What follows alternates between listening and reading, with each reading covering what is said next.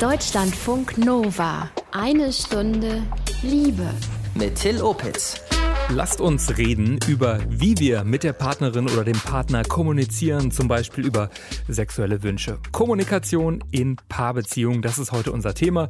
Mit euren Tipps, wie es gut läuft, sowas wie Probleme dann auch wirklich ansprechen. Ganz schlimm finde ich immer dieses Erwarten, der andere muss das doch irgendwie merken. Das ist Bullshit, das kann man nicht, man kann keine Gedanken lesen. Ehrlichkeit, vor allem auf die eigenen Gefühle bezogen, dass man sich mitteilt. Ich-Botschaften. Also immer sagt, ich wünsche mir von dir und dass man nicht mehr sagt, du machst immer, also diese Verallgemeinerung. Weitere Tipps gibt's von Profis, von einer Paartherapeutin und einem Sexualwissenschaftler. Heinz-Jürgen Voss von der Hochschule Merseburg. Er verrät hier schon mal, ob es beim Kennenlernen mehr auf die verbale oder nonverbale Kommunikation ankommt. Das ist immer unterschiedlich. Wenn man sich in einer Disco kennenlernt, dann wird man nicht ganz so viel reden. Wenn man sich in einem Swingerclub oder in einem schwulen Darkroom kennenlernt, wird man auch nicht ganz so viel reden. Wenn man sich im Arbeitskontext kennenlernt, lernt dann vielleicht doch schon erstmal ein bisschen mehr. Also das ist einmal von den Persönlichkeiten unterschiedlich, aber auch von den Orten. Außerdem erzählt Cleo im Liebestagebuch von einem Sexdate und was da so in der Kommunikation schiefgelaufen ist. Ahoi! Deutschlandfunk Nova. Gar nicht so einfach. Die eigenen Wünsche kommunizieren, mit der Partnerin, dem Partner echt in Kontakt sein, verbunden sein, darüber sprechen, was beim Sex passt und was nicht.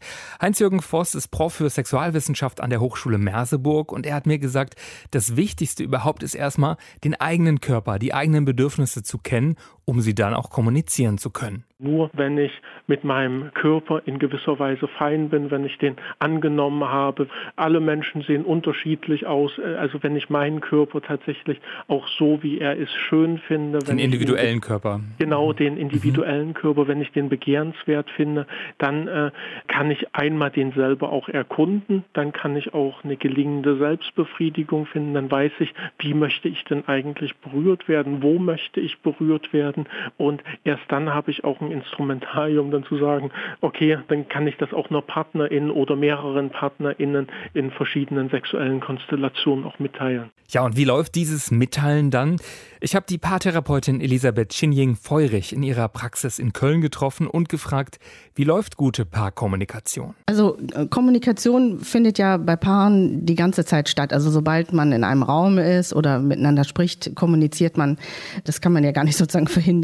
Und natürlich ist das immens wichtig. Also das ist ja quasi der Bestandteil der Beziehung. Wie interagiert man? Wie kommuniziert man? Wie ist man miteinander? Wenn man in so einem Kennenlernprozess ist, ist es auch wichtig, überhaupt erstmal darüber zu reden, was, was ist vielleicht mein Bild von einer Beziehung, was meine Erwartungen an die Partnerin, den Partner oder überhaupt was meine Idee ist von Beziehung? Also das ist ja eigentlich was, was, so wie ich es immer höre und auch selber hier erlebe in der Praxis, das wird ständig gemacht. Also es werden ständig Erwartungen geäußert und Vorstellungen versucht zu formulieren. Und genau das ist eigentlich wirklich überflüssig, weil Beziehungen die entstehen ja. Aber von vornherein zu sagen, ja, ich erwarte das und ich, ich fordere das ein, es ist so wenig hilfreich. Es wird so sehr darauf gepocht immer, ja, man muss vorher sagen, was man sich vorstellt und so weiter. Und ich finde das so immens wichtig. Nein, Klappe halten. Also es geht in Begegnungen immer darum, was passiert jetzt gerade im Moment und wie möchte ich gerade interagieren oder mich verhalten oder was möchte ich sagen und wie möchte ich sein mit dem anderen. Und daraus entsteht dann, wie oft haben wir das Bedürfnis, uns zu sehen. Also das ist ja auch etwas, was quasi immer tagsaktuell sich entscheidet oder minütlich. Das heißt, ich schweige wirklich besser. Tatsächlich. Also es wird auch wirklich furchtbar viel totgequatscht und kaputt gequatscht. Ist tatsächlich wirklich der Fall. Ja, eigentlich wirklich klare Empfehlung. Kann ich zumindest dann Räume schaffen, dass wir beieinander sind, dass eine Kommunikation verbal, nonverbal, tagesaktuell funktioniert? Das fängt immer an, auch eben beim Gefühl, dass man mit sich selbst hat. Gut für sich selbst zu sorgen, ist immer so die Basis, gute Interaktionen haben zu können. Wenn eben ansteht, dass man vielleicht gerne ganz bestimmtes Thema ansprechen möchte und das für den Tag so vorhat, dann ist das hilfreich, eben auch zu gucken, dass man an dem Tag gut für sich sorgt. Also wirklich ganz profan mit Nahrung und Zeitmanagement und so weiter. Jetzt sagst du, Leichtigkeit ist ganz wichtig. Jetzt gibt es denn Möglichkeiten, wie ich so eine Leichtigkeit fördern kann? Also günstig ist immer, sich positiv auf den Partner einzustimmen. Und das gelingt gut, wenn man einfach mal so zehn positive Aspekte vom Partner aufschreibt. Also, dass man sich so einstimmt, was mag ich an ihm oder an ihr, was klappt schön mit uns. Was man auch ausprobieren kann, ist, das ist von David Schnarch in dem Paartherapeut eine Übung, die nennt sich Köpfe auf Kissen. Dass die beiden sich nebeneinander legen, äh, bequem und jeder eben äh, seinen Kopf auf ein Kissen tut und man sich anguckt. Und das schafft eben so eine Atmosphäre, wo man eben vielleicht sich leichter tut, sich zu begegnen und mal in eine Art von Kommunikation zu kommen, die wieder neu ist und die wieder sich gut anfühlt und vielleicht auch was aufregend und vielleicht auch ein bisschen konfrontativ ist. Aber genau das ist auch gut. Es gibt ja tatsächlich auch so Apps wie Happy Couple und wie sie alle heißen, wo man dann zum Beispiel gemeinsam Fragen beantworten muss oder tippen muss, wie wohl der andere zum Beispiel zu Monogamie, Polygamie steht, solchen Geschichten. Was hältst du grundsätzlich von solchen Apps? Reine Spielerei oder kann das wirklich was bringen, um in Kontakt zu kommen? Also es kann natürlich eine Grundlage sein, um überhaupt ein, irgendein Thema anzusprechen. Also zu sagen, hier sollen wir das mal gemeinsam durchgehen, hast du Lust oder ich habe das da gesehen oder also um das Thema überhaupt irgendwie aufzubringen. Aber generell gibt es auch nie Pauschallösungen, die irgendwie immer funktionieren. Dafür sind wir alle viel zu sehr Individuen, als dass das wirklich hilfreich ist. Schaut, wie ihr individuell gut in Kommunikation in Kontakt kommt. Paare sind sehr unterschiedlich, sagt Paartherapeutin Elisabeth Chinjing-Feurich. Später mehr von ihr. Für die Liebe war ich diese Woche in Köln-Ehrenfeld unterwegs, habe euch gefragt, wie kommuniziert ihr in einer Beziehung? Was ist euch wichtig, damit es klappt mit der Paarkommunikation? Ist, dass man sich alles sagt, was einem am Herzen liegt und eben auch die Wahrheit sagt weil ich glaube, Kommunikation und Vertrauen ist aber das Wichtigste in einer Beziehung, weil man sollte wissen, was der andere Partner macht, sich dem gegenüber öffnen, weil du willst ja auch alles wissen, was dein Partner macht, weil du ja ein Teil von seinem Leben bist. Ne? Dass man darauf vertraut, dass der andere nicht so ganz krass reagiert. Also, dass man alles sagen kann, ohne dass der andere sagt, okay, ich rede nicht mehr mit dir, ich mache jetzt Schluss oder sonst was, sondern dass er es hinnimmt und man zusammen dann daran arbeiten kann. Ehrlichkeit, vor allem auf die eigenen Gefühle bezogen, dass man sich mitteilt. Versuchen, den anderen zu verstehen und irgendwie zu, zu verstehen, verstehen, wie der andere kommuniziert. Ein bisschen lernen, wohlwollend zu kommunizieren und sagen auch so, ich meine das so oder für mich ist das so, weil oder mir ist das wichtig, weil ich die und die Ängste habe. Das heißt, man muss auch voll viel mit sich auch einfach in der Kommunikation sein. Wenn es äh, Probleme gibt, auch kleine Probleme, dass man die halt anspricht ich glaube, dass äh, ehrlich sein unglaublich wichtig ist und Ich-Botschaften. Also immer sagt, ich wünsche mir von dir und dass man nicht mehr sagt, du machst immer. Also diese Verallgemeinerungen sind überhaupt nicht gut, wenn man Sachen aus der Vergangenheit immer wieder auspackt schon viele gute Tipps dabei. Ich-Botschaften zum Beispiel. Es gibt so ein paar Methoden, die wir hier an der einen oder anderen Stelle mal erwähnen. Diese Methode hier hat Shandi Anwar für euch. A wie die am Stück reden Methode. Oft fallen wir uns ins Wort, Konflikte schaukeln sich dann schnell hoch. Bei der am Stück reden Methode dürfen beide eine bestimmte Zeit alleine am Stück reden. Erst erzählt Person A zum Beispiel zehn Minuten am Stück, wie es ihr oder ihm geht. Person B hört nur zu. Dann ist die andere Person dran. Auch exakt zehn Minuten. Am besten mit Uhr, damit beide wirklich gleich viel Zeit bekommen. Wichtig, nur zuhören, nichts kommentieren, auch nicht über Körpersprache, also zum Beispiel kein Lachen oder genervtes Gesicht machen. Durch das lange Zuhören und Ausreden lassen erfahrt ihr oft mehr vom Partner. Erfahrt zum Beispiel auch Ängste oder Schwächen. Nach zweimal zehn Minuten kann man dann besprechen, wie es beiden ergangen ist. Das Ganze geht je nach Thema auch mit fünf oder 15 Minuten. Deutschlandfunk Nova. Eine Stunde Liebe. Ja, sagt man selten mal so nebenher. Sowas wie, Schatz, sollen wir mal Analsex ausprobieren? Magst du Sex im Freien? Wie sprechen wir am besten über sexuelle Wünsche, Bedürfnisse? Das habe ich die Paartherapeutin Elisabeth Chinjing-Feurich gefragt. Gerade bei so heikleren Themen, wenn ich zum Beispiel doch Scham habe, mich vielleicht nicht traue, sowas anzusprechen oder Ängste habe. Das ist also mit Sicherheit immer der Fall oder die, eine Paarbeziehung bietet ja überhaupt die Grundlage auch dafür, sich auch weiterzuentwickeln und daran zu wachsen. Und das bedeutet nämlich genau, sich eben an den Punkten auch zu fordern, die so ein bisschen schwierig sind. Und da gilt mit kleinen Schritten, also dass man so guckt, wo stehe ich denn? Worüber haben wir vielleicht schon gesprochen oder was kann ich denn ganz gut ansprechen? Oder ein Filmchen anmachen, wo das gerade Thema ist oder sagen, hier, ich habe da was im Radio gehört. die haben darüber gesprochen. Irgendwie das Thema anzuschneiden und dann zu gucken, so welchen kleinen Schritt traue ich mich? Man muss ja auch nicht alles auf einmal lösen. Also das ist ja ein Prozess, um nochmal dieses Beispiel mit dem Analverkehr aufzugreifen. Es wäre auch eine gute Möglichkeit, dass Partner A, der ja eben dieses Anliegen hat, zur Partnerin B sagt, ach, hör mal, ich würde ich würd dich gern was fragen, ich traue mich nicht. Seit Tagen, seit Wochen ist das in meinem Kopf und ich traue mich nicht. Sich langsam zu öffnen, da wo man gerade ist. Und dann geht es wieder weiter. Ne? Dann kann man auch sehen, wie reagiert die Partnerin. Genau das ist Kontakt. Also genau das ist Begegnung. Höre ich so insgesamt raus, dass es gar nicht so sehr um Kommunikation, um jetzt das Reden an sich geht, sondern um dieses sich nahe sein? Richtig, um authentisch sein, um echt sein, um da sein, präsent sein in dem Moment. Also wenn ich mir vorher überlege, ah, ich sage jetzt das und so und ich sage das in gelernten Satz, dann bin ich nicht in Kontakt, sondern ich bin in Kontakt, wenn ich den Partner, Partnerin angucke und sage, Oh, ich würde dich jetzt gerade so gern was fragen und ich traue mich nicht. Ich habe äh, ja viele Leute auf der Straße gefragt für diese Sendung und da kam vor allen Dingen ja über alles reden, dem anderen vertrauen, wertschätzend. Über alles reden ist ein wichtiger Punkt. Also stimmt das, dass ich wirklich auch über alles reden sollte oder muss das auch gar nicht unbedingt sein? Also oft wird das so ein bisschen missverstanden oder fast schon missbraucht. Dieser Ansatz, man kann über alles reden, bedeutet, ich kann meinem Partner meinen ganzen seelischen Müll überstülpen. Und äh, der soll mir dann bitte helfen und wieder machen, dass ich mich gut fühle. Damit sollten beide gut haushalten und das nicht überstrapazieren.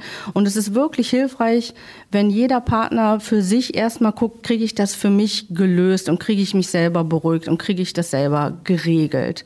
Also man muss nicht auch alles auspacken. Aber über das, worüber man sprechen möchte, sollte man auch versuchen zu sprechen. Hm, amerikanische Forscher, die haben herausgefunden oder sagen, dass äh, wenn man dreimal täglich 90 Sekunden intensiv in Kontakt ist, egal ob jetzt in welcher Form, das sei quasi die beste Trennungsprophylaxe. Was ist da dran? Also das klingt dahingehend gut, wenn man unter intensiver Kommunikation wirklich versteht, ich muss jetzt auch nicht reden. Also das wird sicher schnell missverstanden in die Richtung dreimal täglich 90 Sekunden, bam, bam, bam, bam, bam, sage ich dir alles, was ich sagen will.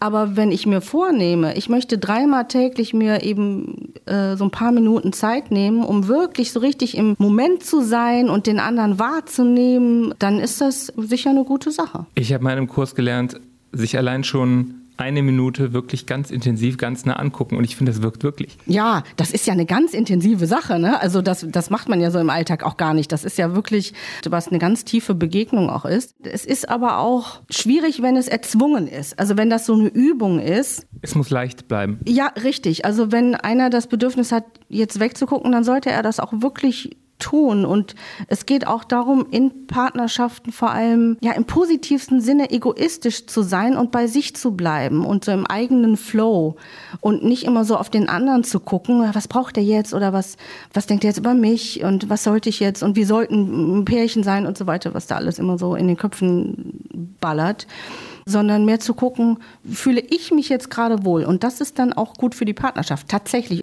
Also eigentlich auch wenig erwarten, wenig fordern, dann ist es vielleicht eher gut für die Beziehung. Absolut. Also das Fordern und Erwarten ist wirklich das Gift für jede Beziehung. Liebe ist immer wie ein Geschenk. Also das fließt frei und freiwillig und dann ist es ein Geschenk und schön und das kann man nicht einfordern. Elisabeth Schinjing-Feurich ist Heilpraktikerin für Psychotherapie und Paartherapeutin in Köln.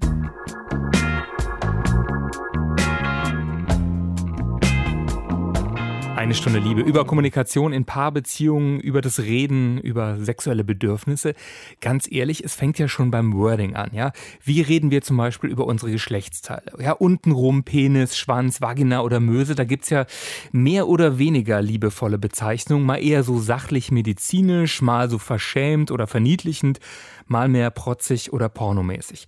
Deutschlandfunk Nova-Reporterin Astrid Wulff, du hast dich im Norden in Lübeck umgehört für uns.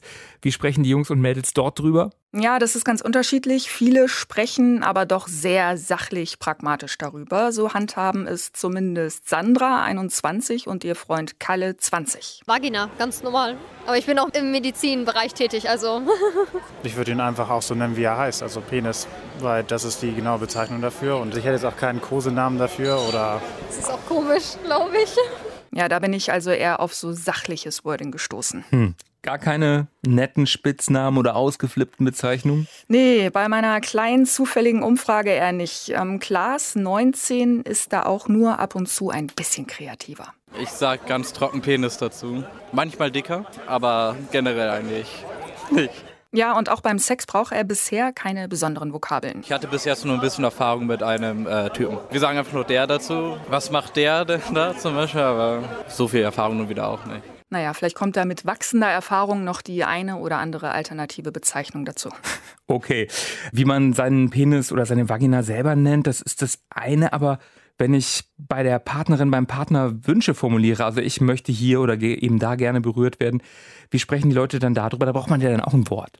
Ja, da sind aber zumindest diejenigen, die ich gefragt habe, auch eher pragmatisch. David zum Beispiel. Also ehrlich gesagt, wüsste ich nicht, wo man da erklärende Worte bringen sollte, wie das nun heißt. Beim Sex passiert, was passiert, da braucht man nicht großartig drüber reden. Kann man so machen, ne? dann braucht man auch keine Worte dafür. Bei vielen funktioniert es da wahrscheinlich eher nonverbal, ja, oder man behält seine Wünsche für sich. Ja, und ob man dann glücklich wird, die andere Frage. Na gut. Das ist die andere Frage. Was waren denn so die verrücktesten Begriffe, die du eben gehört hast, wenn es um Penis geht, wenn es um die Vagina geht? Cebedeus für den Penis hat mir sehr gut gefallen. Das wird, okay, in Schwaben, das? das? wird in Schwaben und rund um Wien benutzt, ist eigentlich eine biblische Figur. Okay. Laut Duden ist auch Spatz ein Synonym für den Penis. Habe ich vorher auch noch nie gehört. Ne? Mhm. Also aufpassen, wenn man das nächste Mal den Partner anruft, sagt, ne, Spatz, bin gleich zu Hause. Ähm, bei den, mhm. Allerdings sehr schwierig. Ähm, bei den Frauen sind wir mit Feige und Pflaume sehr im Obstkorb unterwegs. Ja, ansonsten gibt's halt viele richtig harte Ausdrücke, die nicht so schön sind. Der Klassiker ist dann natürlich Fotze was interessanterweise in Österreich und Bayern zum Teil was ganz anderes bedeutet, nämlich eine Ohrfeige. Eine Fotze ist eine Ohrfeige. In der Tat, genau. Auffallend ist aber auch hier, es gibt offenbar mehr Wörter für den Penis als für die Vagina. Mhm. Kann man auch äh, googeln, wenn man Synonyme sucht, ist auffällig, da gibt es ähm, fast doppelt so viel Bezeichnungen für das männliche Geschlechtsteil. Wie sieht es denn im Ausland aus? Was äh, gibt es da so für Begriffe?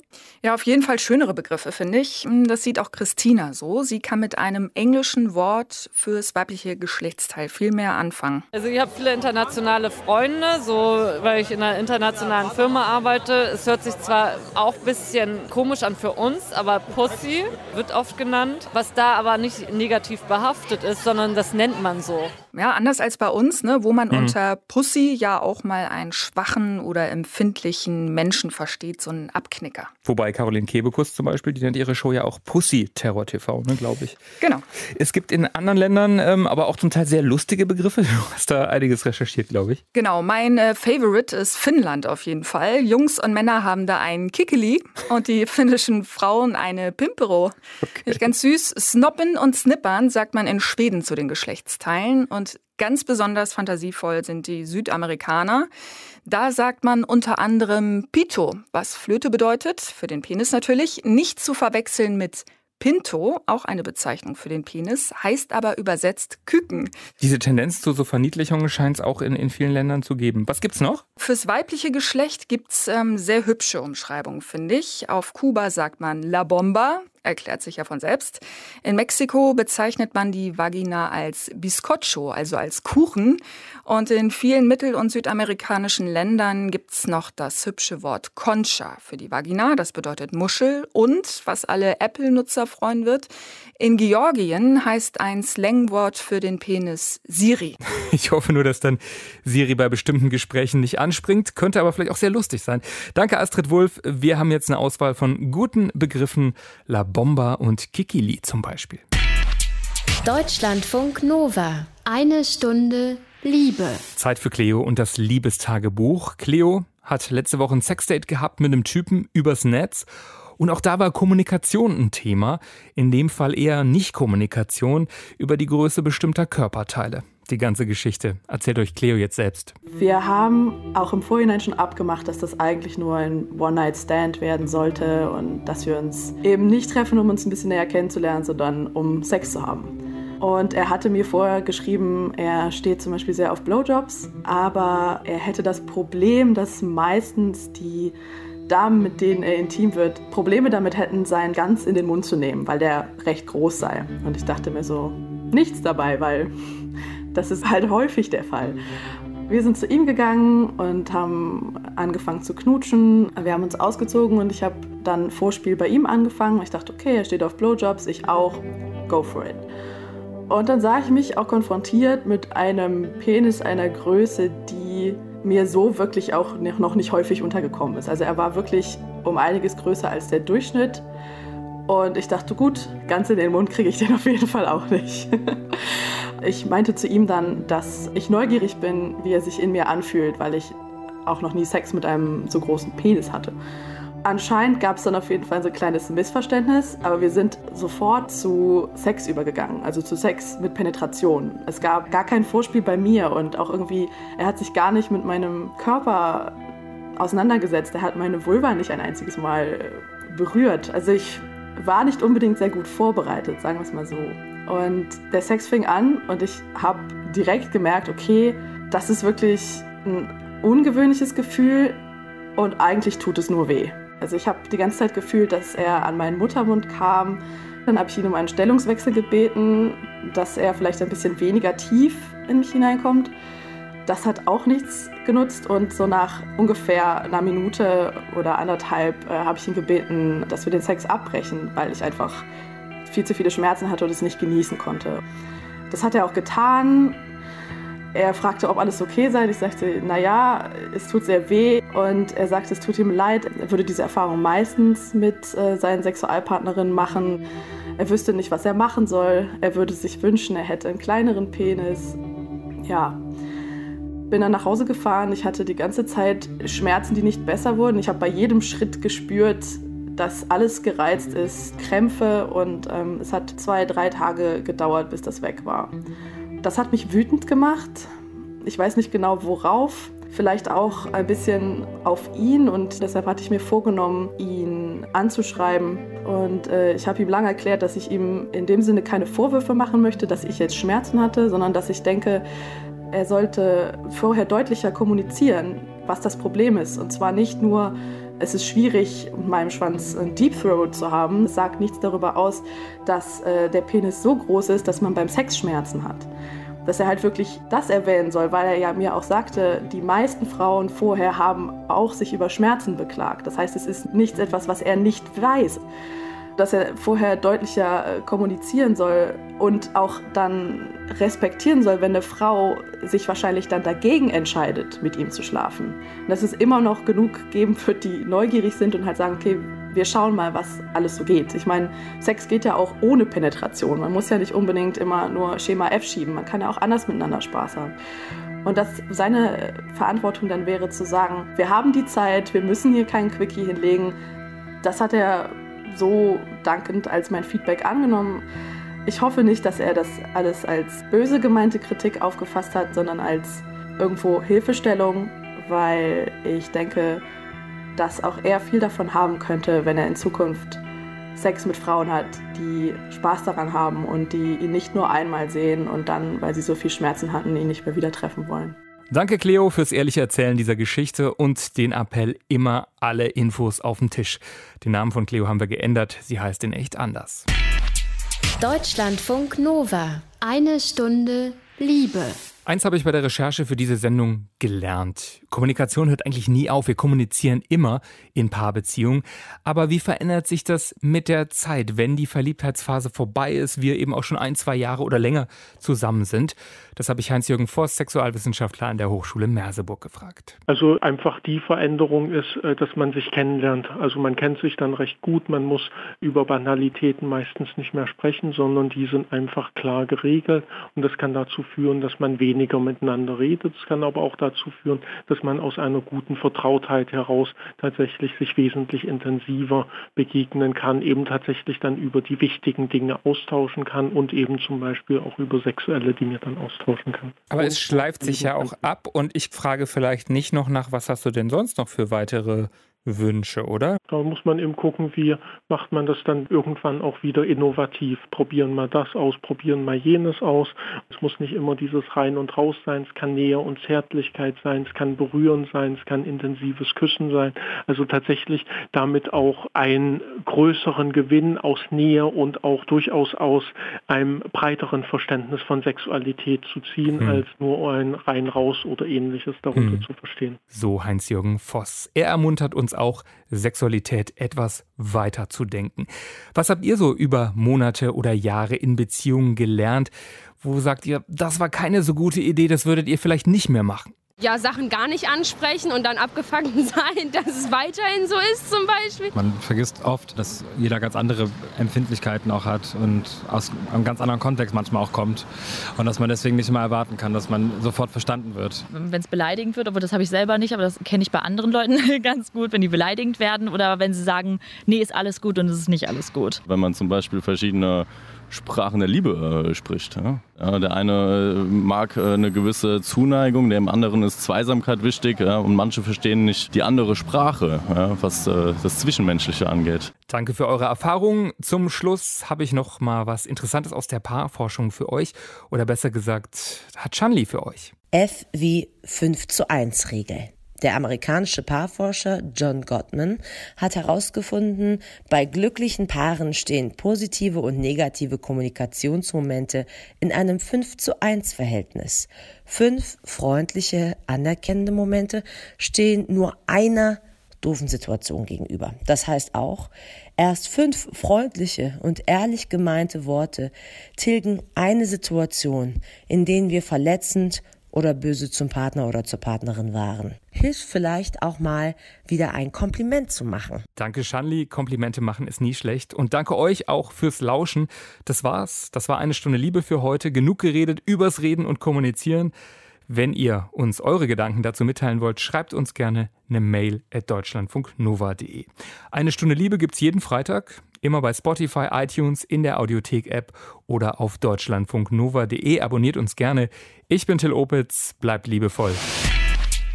Deutschlandfunk Nova. Eine Stunde Liebe. Jeden Freitag um 20 Uhr.